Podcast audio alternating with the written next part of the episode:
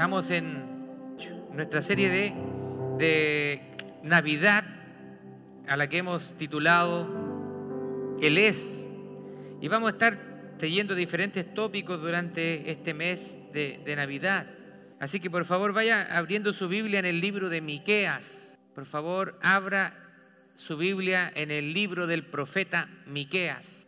Gloria a Dios. Si está conmigo, por favor, le voy a invitar que con su Biblia en mano se ponga en pie conmigo para leer Miqueas capítulo 5, verso 2.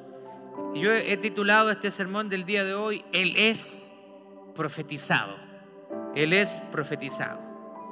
Miqueas capítulo 5, verso 2 dice así la palabra del Señor en el nombre de nuestro Señor Jesucristo y bajo la bendición del Padre y del Hijo y del Espíritu Santo. Pero tú, Belén Efrata, pequeña para estar entre las familias de Judá, de ti me saldrá el que será Señor en Israel, y sus salidas son desde el principio, desde los días de la eternidad.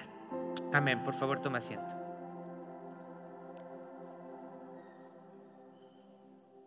Vamos a hablar el día de hoy acerca de esta profecía y acerca en general de las profecías. Él es profetizado. Jesús, en este pasaje del el profeta Miqueas, está siendo profetizado con una exactitud sorprendente, dando el lugar exacto donde iban a ser el Mesías de Israel y el que vendría a redimir a la humanidad completa. El libro de Miqueas, para darle un poquito de contexto, fue escrito probablemente entre los años 735 al 700 antes de Cristo. Estamos hablando de que esta profecía fue entregada al profeta más de 700 años antes de que Jesús naciera. Y fue también el profeta Miqueas fue contemporáneo con otros profetas que nosotros conocemos. Por ejemplo, fue contemporáneo de Isaías, quiere decir que cuando Miqueas ejerció su ministerio y estuvo entregando palabra del Señor, también estaba en esa misma época el profeta Isaías y también probablemente el profeta Oseas y el profeta Amós. Eh, ¿Cuál es el mensaje del libro de Miqueas? Bueno, acá este libro está trayendo una mezcla de cosas. Primero, trae juicio, pero también a la vez trae esperanza. Porque por una parte las profecías están anunciando un juicio sobre Israel por la maldad que ya se estaba viendo en la nación. Israel por momentos obedecía y por momentos desobedecía. Y nosotros muchas veces vemos ese patrón y decimos, oye, estos israelitas que eran maldadosos, que eran malos. Y muchas veces nos vemos nuestra propia vida que nosotros nos comportamos muchas veces como esos israelitas. A veces estamos haciendo el bien, pero a veces hacemos el mal. Ahora, la, la, nación de Israel estaba en decadencia. El liderazgo se había vuelto corrupto. Los líderes de, la, de, de Israel se habían vuelto corruptos. Qué raro eso. Qué raro eso no se ve en la época contemporánea. Claro que lo vemos. Es naturaleza humana. Vemos como presidentes, como senadores, diputados, los que ejercen cargos públicos que debieran estar al servicio de las personas son corruptos. Todos los días vemos noticias de corrupción. No solamente en mi país, en Latinoamérica, sino que aquí en Estados Unidos también hemos visto casos de corrupción. Ningún país se salva. Ahora, había, el liderazgo se había vuelto corrupto y también el pueblo había caído en idolatría. ¿Qué es lo que es la idolatría? Es adorar a la naturaleza, adorar dioses falsos en vez de al Dios verdadero. La idolatría es cualquier cosa que tome el lugar de Dios. Muchas veces nosotros decimos, Dios es más importante en mi vida Pero muchas veces parece que el trabajo es más importante, que tus hijos son más importantes, que tus metas personales son más importantes. Así que ellos habían caído en idolatría, se habían ido tras dioses ajenos y habían, habían dejado la adoración al Dios verdadero. Ahora, el juicio iba a terminar, iba a culminar con la destrucción de Samaria y de Jerusalén.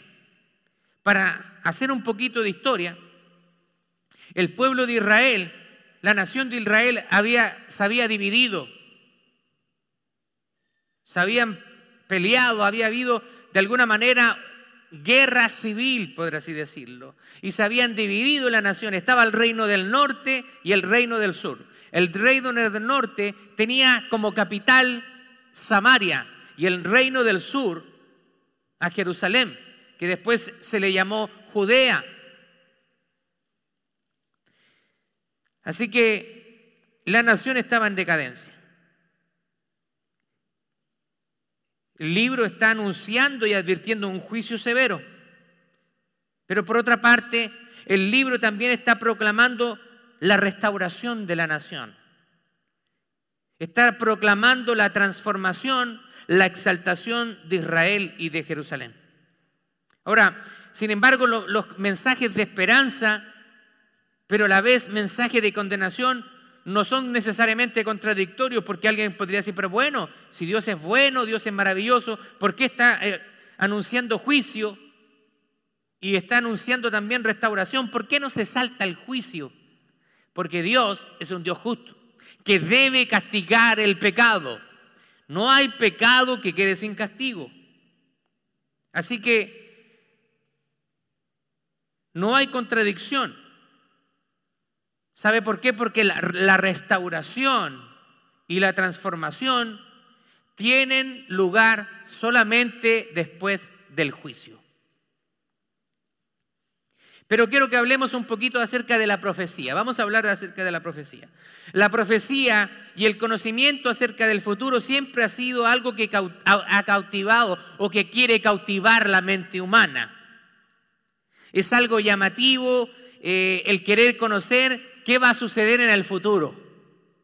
¿A quién no le gustaría saber qué nos va a pasar en el futuro?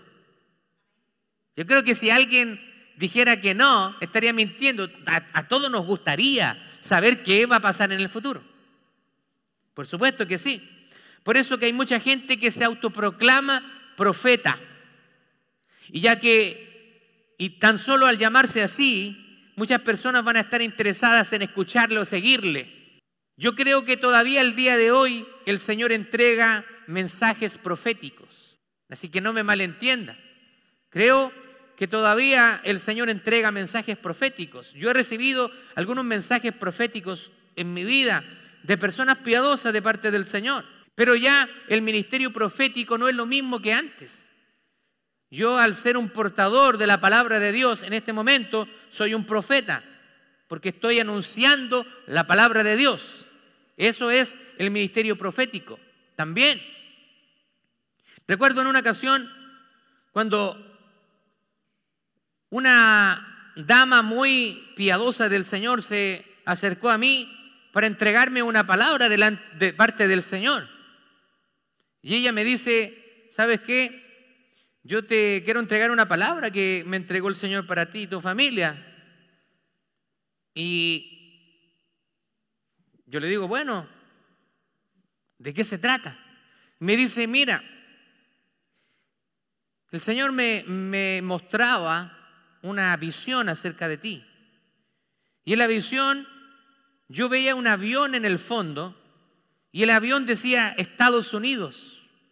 Y tú te encontrabas con toda tu familia con las maletas listos para abordar ese avión. Y el Señor me decía, que te dijera que estaba todo preparado. En esa ocasión para mí fue algo totalmente sorprendente porque en ese momento nosotros estábamos con planes de venir a estudiar a los Estados Unidos y yo no lo había contado a nadie. Así que claramente ese fue un mensaje profético que el Señor me nos entregó. Recuerdo un día cuando estaba contando esta historia, yo sé que hay mucha gente escéptica, y una persona me pregunta, cuando comparto esta historia, me pregunta, ¿y cómo sabe usted que eso venía de parte de Dios? Estoy aquí. Pero yo sé que estas son cosas que nos cautivan muchas veces. Y a las personas son engañadas por los falsos profetas y falsos maestros que andan por ahí autoproclamándose profetas y que pueden entregar palabras de parte del Señor y muchas veces entregan palabras que provienen de su corazón. Entregan palabras vanas y palabras muy generalizadas que pueden ser aplicadas a gran a diferentes circunstancias de la vida. Así que siempre lo que tiene que ver con el futuro va a cautivar nuestra atención. La profecía no es algo nuevo, de hecho ha pasado, ha estado presente en la Biblia desde el principio. Luego de la caída del hombre y la entrada del pecado, Dios mismo entregó una profecía directamente al hombre sin intermediarios. Él mismo le entrega esa profecía al hombre y a la mujer, a Adán y Eva. Y esto nosotros lo conocemos como el protoevangelio. Es una palabra un poquito extraña, no sé si está ahí, protoevangelio. ¿Qué significa el protoevangelio? Significa el primer mensaje evangelístico. Proto significa lo primero, el primer mensaje evangelístico. Ahora, ese primer mensaje evangelístico se encuentra en Génesis capítulo 3, verso 15, que dice, y pondré enemistad entre ti y la mujer, y entre tu simiente y la simiente suya. Esta te herirá en la cabeza y tú la herirás en el calcañar. La traducción en lenguaje actual, o TLA, lo traduce de esta manera. Haré que tú y la mujer, le está hablando a la serpiente, a Satanás, sean enemigos, pondré enemistad entre tus descendientes y los suyos. Un hijo de la mujer te aplastará la cabeza, se está refiriendo a Jesús, y tú le morderás el talón. ¿Qué significa eso? Ese es el primer mensaje que está anunciando la venida de un Mesías que aplastaría la cabeza de la serpiente que es Satanás. Jesús mismo cumplió más de 300 profecías. Yo tengo una lista aquí, pero la, verdad que por el tiempo me sería muy, muy largo tratar de, eh, contarle todas estas profecías. Puedo mencionarle algunas, por ejemplo, Isaías 7:14, Mateo 1:23, que nacería de una mujer virgen. Oseas 11:1, que el Mesías, el Hijo de Dios, volvería desde Egipto. Jeremías, la matanza de los niños por Herodes el Grande. Isaías 43, la misión de Juan el Bautizador. Podría mencionarle muchas. Isaías 35, verso 4 al 6, de las grandes señales que haría el Mesías. Isaías 42, 1, el siervo amado de Dios. Isaías 62, Mateo 21, 15, la entrada triunfal de Cristo en Jerusalén. Podría estar mencionándole aquí, leerle todas estas profecías acerca de Jesús. Él cumplió más de 300 profecías. Wow. Si usted piensa que la palabra de Dios no es inspirada, yo creo que usted realmente no ha revisado la evidencia que tenemos. Ahora, mencionemos algo importante. El Antiguo Testamento se había terminado de escribir 400 años antes de que Jesús naciera. Y desde ese tiempo, él, nosotros conocemos un periodo llamado como 400 eh, años de silencio. Entre el último libro, que es Malaquías, y Mateo, ¿cierto? Hay un periodo de 400 años donde Dios no habló a su pueblo. Se llama un silencio. No habló por profeta, por nada. Dios estuvo en silencio hasta que nació Jesús. Pero incluso antes de eso, el Señor ya había sido profetizado años antes de su nacimiento. Jesús había sido profetizado. Esto es algo asombroso. La Biblia es precisa en las profecías. Hay una precisión impresionante. De hecho, cuando vienen los magos del oriente o, los sabios del oriente y están buscando al niño que había nacido para adorarlo, Herodes se pone nervioso y pregunta, ¿dónde iban a ser el, el Mesías, el rey de Israel? ¿Y qué le contestan la gente que está ahí? Según el profeta, dice que iba a nacer en Belén. Ellos ya sabían dónde iba a nacer el, Mesías de Israel. ¿Por qué? Porque el Dios había revelado a través del profeta cientos de años antes de que Jesús naciera. Así que hay mucha evidencia contundente de la inspiración de la Biblia y la existencia de un Dios todopoderoso que lo ha revelado. El hombre no puede saber el futuro. Así que no les crea a esos supuestos adivinos y personas que andan proclamándose que anuncian el futuro. Son charlatanes y son falsantes.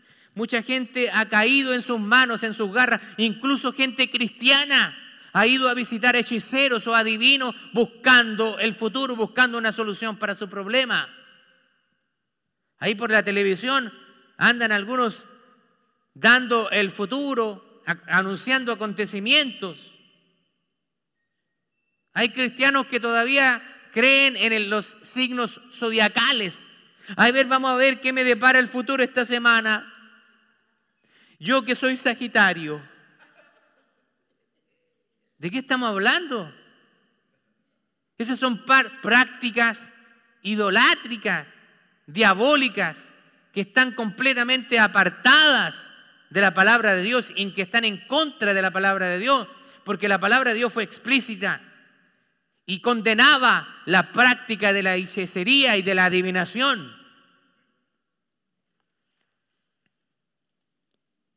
Así que el hombre no puede conocer el futuro. Solamente Dios puede predecir eventos con una total y precisión absoluta. Así como la Biblia predijo el destino de varias naciones, también predijo la venida de Cristo. Todos estos eventos se iban a cumplir tal cual como Dios lo había revelado. Por lo tanto, la Biblia es palabra de Dios y no de hombre. Algunas personas dicen, atacan a la Biblia, pero si la Biblia fue escrita por un hombre, fue escrita no por un hombre, por 40 hombres, inspirados por Dios. La Biblia en su totalidad, del libro de Génesis al Apocalipsis, tiene una unidad impresionante. No hay contradicción alguna en la Biblia. Y si hay aparente contradicción es porque nosotros no la comprendemos bien pero la Biblia no se contradice, es la palabra infalible de Dios. No hay error en la Biblia. Y la Biblia tiene un solo propósito, desde Génesis al Apocalipsis, y es la redención del hombre. Toda la Biblia tiene como propósito la redención del hombre. Toda la Biblia nos lleva a la persona de Jesús.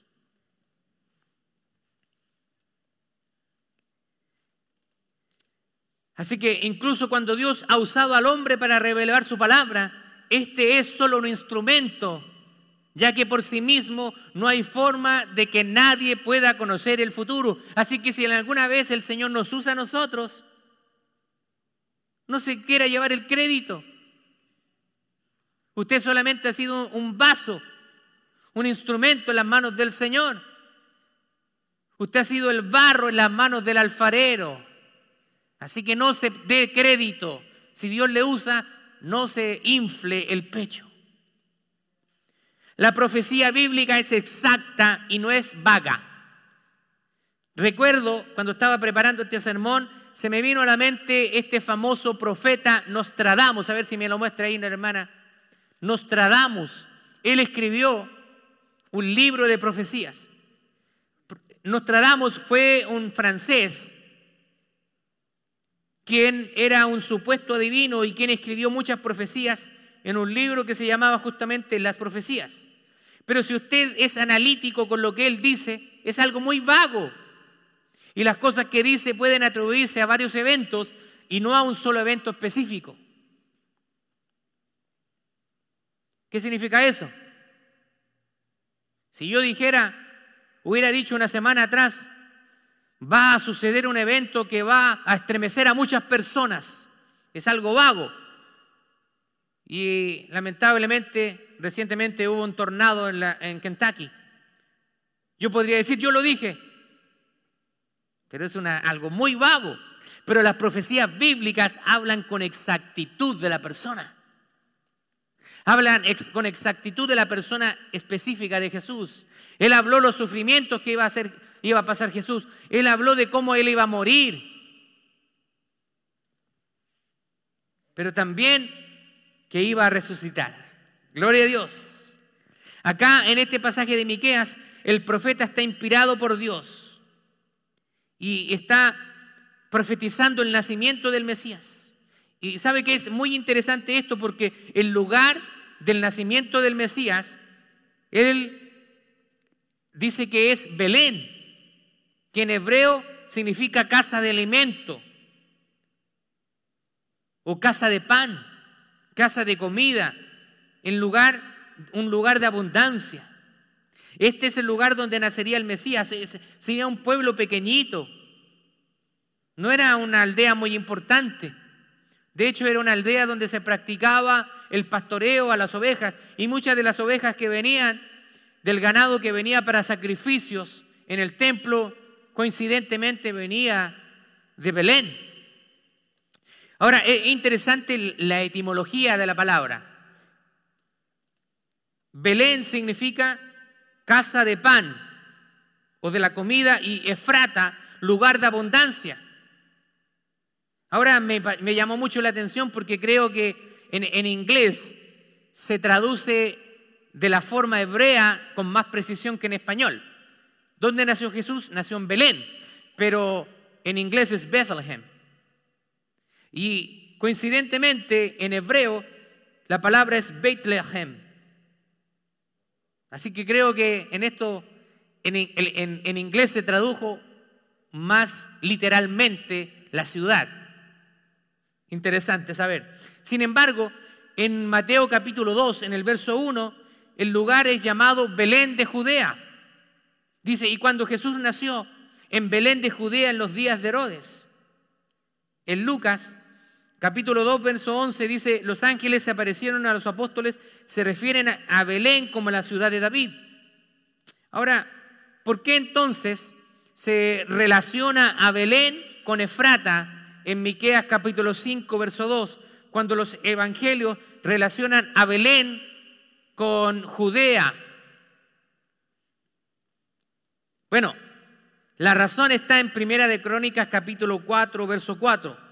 Dice que Efrata es la descripción de los miembros de Judá y los posibles fundadores de Belén. Así que Efrata también es otro nombre para esa área de Belén. Muchos escépticos muchos incrédulos de la Biblia han tratado de atacarle. Dice, viste, acá dice Belén de Frata y aquí dice Belén de Judea. Pero cuando conocemos un poco la historia, nos damos cuenta de que en, su momento le llamaron también ese lugar Efrata. Por lo tanto, Efrata es la misma ciudad de Belén donde nació Jesús. Nosotros podemos ver alguna evidencia que está en la Biblia. Dice Génesis capítulo 35, verso 19, así murió Raquel y fue sepultada en el camino de Efrata, la cual es Belén. Génesis capítulo 48, verso 7, porque cuando yo venía de Panam Aram, se murió Raquel en la tierra de Canaán, en el camino, como media legua de tierra viniendo a Efrata, y la sepulté allí en el camino de Efrata, que es Belén. Así que nos confirma de que anteriormente, cientos años antes, ¿cierto? Le llamaban Efrata a ese lugar. Los judíos tenían muy claro de dónde venía el Mesías, de dónde iba a nacer. Para nosotros es muy importante, ya que muchas veces las personas escépticas han tratado de traer confusión, de que decir que la Biblia es tiene contradicciones, pero no es así. Jesús, que significa Salvador, nace en Belén de Efrata o Belén de Judea. Y Jesús mismo se llama que Él es el pan de vida. Él es el pan de vida que descendió del cielo. Así que Jesús, mismo testifica de esta verdad en sí mismo. Todo para Dios. No hay una coincidencia. Cuando Dios coge un lugar, siempre tiene algo más allá en mente. Así que esta simbología es muy interesante que Belén se, se, traduzca como casa de pan y Jesús sea el pan que descendió del cielo. Es interesante que en Belén había mucha práctica del pastoreo de ovejas y que muchas de esas ovejas se iban llevadas al templo para el sacrificio ante los sacerdotes y Jesús vino de Belén siendo el mismo el Cordero de Dios que iba a ser sacrificado para remisión de los pecados. También Jesús representa esta simbología en la multiplicación de los panes y los peces. Porque también acá nosotros vemos que Efrata significa lugar de abundancia. Jesús, en el capítulo 6 de Juan, verso 35, dice, Jesús les dijo, yo soy el pan de vida. El que viene a mí nunca tendrá hambre y el que en mí cree no tendrá sed jamás.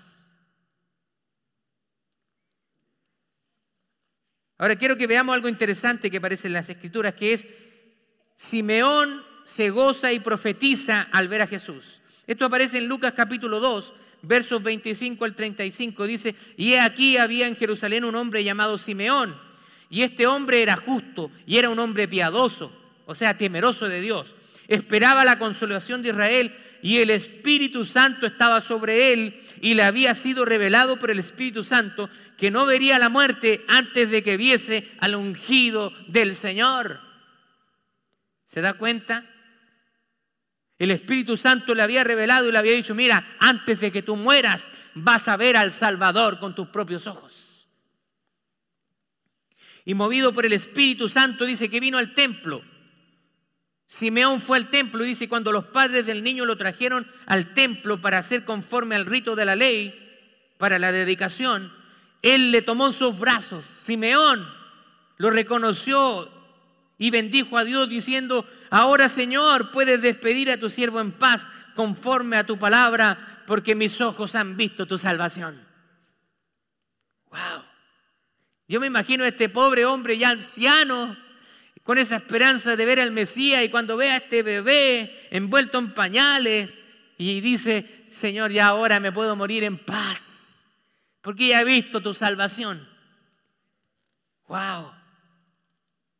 Y dice el versículo 34, y los bendijo y bendijo Simeón y dijo a su madre María, he aquí está puesto para caída y para levantamiento de muchos en Israel.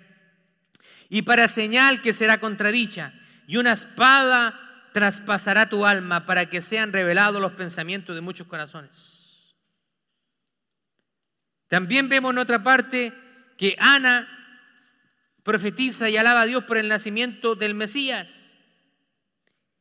Lucas 2.36 dice, estaba allí también Ana, profetiza, hija de Fanuel, de la tribu de Aser, de edad muy avanzada, pues había vivido con su marido siete años desde su virginidad. Y era una viuda que, escúcheme esto por favor, escuche claramente. Era una viuda que hacía 84 años y no se apartaba del templo, sirviendo de día y de noche, con ayunos y oraciones. ¡Wow! ¡Qué mujer! Mujeres, esto tiene que animarles a ustedes. Ustedes tienen que ser como esta mujer de 84 años. 84 años y dice que no se apartaba del templo con ayunos y oraciones y dice que servía en ese lugar. Ella misma daba gracias a Dios. Y hablaba del niño a todos los que estaban esperando la redención de Jerusalén. Así que cuando ella lo vio también empezó a hablar, llegó el Mesías, ha nacido el Salvador. Ahora Pablo está ofreciendo un, significado teológico del nacimiento de Jesús.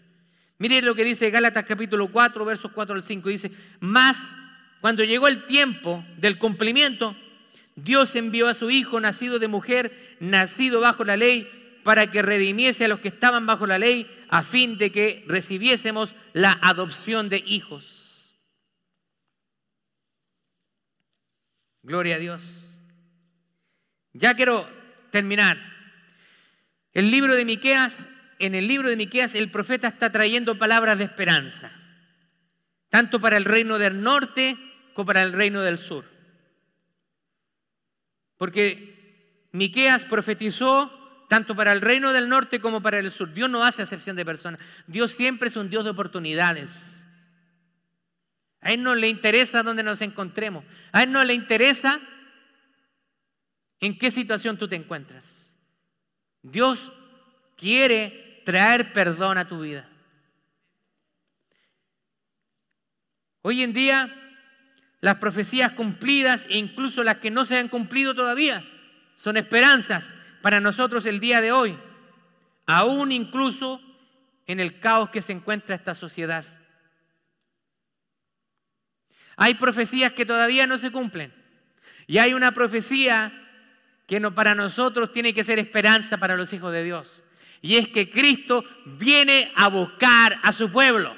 Gloria a Dios. Él viene a buscarnos. Y dice la palabra de Dios que Él puede venir en cualquier momento.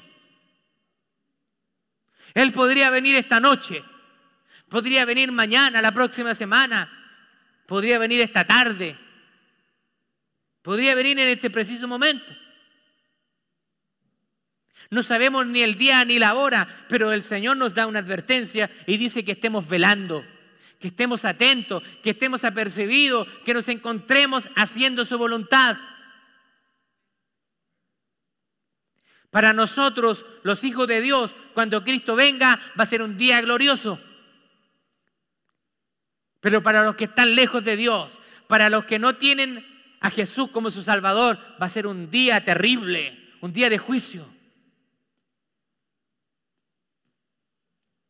Pero si Dios no viene todavía, todavía tienen tiempo, todavía nosotros tenemos tiempo de compartirles el mensaje, de darles esperanza, de decirles que Cristo viene, que Él puede hacer de nosotros una nueva criatura, que Él, cuando nosotros venimos a Él, las cosas viejas pasan y Él hace todas las cosas nuevas.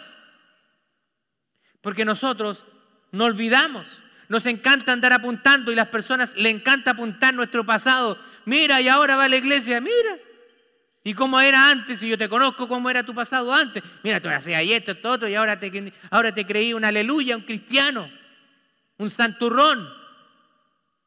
Porque el diablo quiere usar a esta gente para recordarte tu pasado.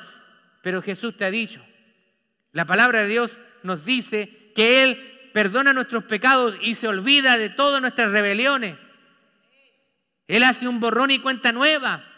Nosotros a veces cuando tenemos algún conflicto con algún hermano, hermana, nuestra familia, familiares, a veces no, nos perdonamos, sí, pero igual no acordamos y a veces puede venir rencor, puede venir raíz de amargura, pero Dios no es humano.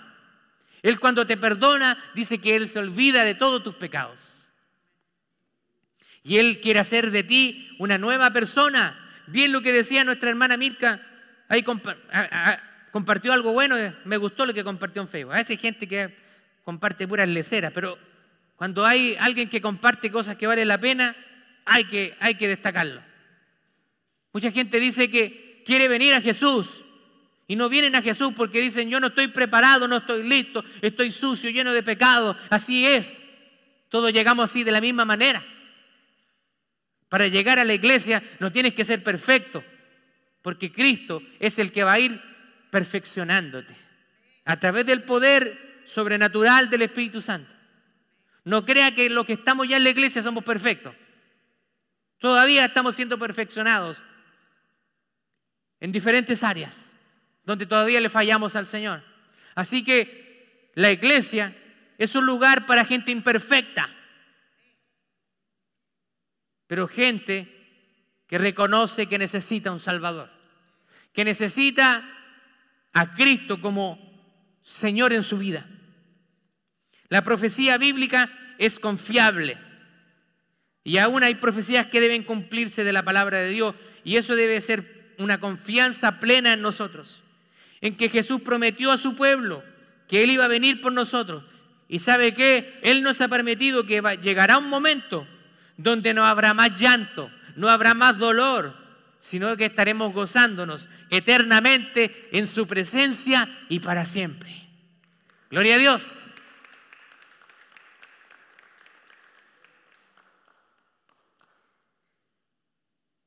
¿Ha perdido a un familiar? ¿Ha tenido dolor en su vida? Muchos, muchos de nosotros.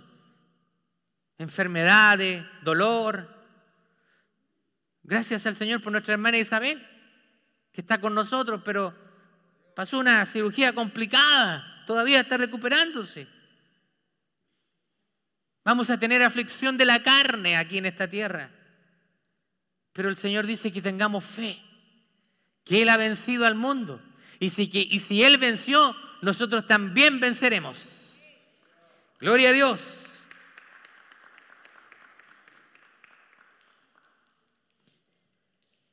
Para el cristiano, el nacimiento de Jesús es un hecho objetivo, histórico y representa la gracia y esperanza para su pueblo. Jesús vino en el tiempo de Dios, o lo que se le llama el tiempo Kairos. Él nació un día y este mes nosotros nos enfocamos en la Navidad. Es increíble, increíble cómo veo gente peleándose, cristianos llamando de endemoniados a los que celebran la Navidad.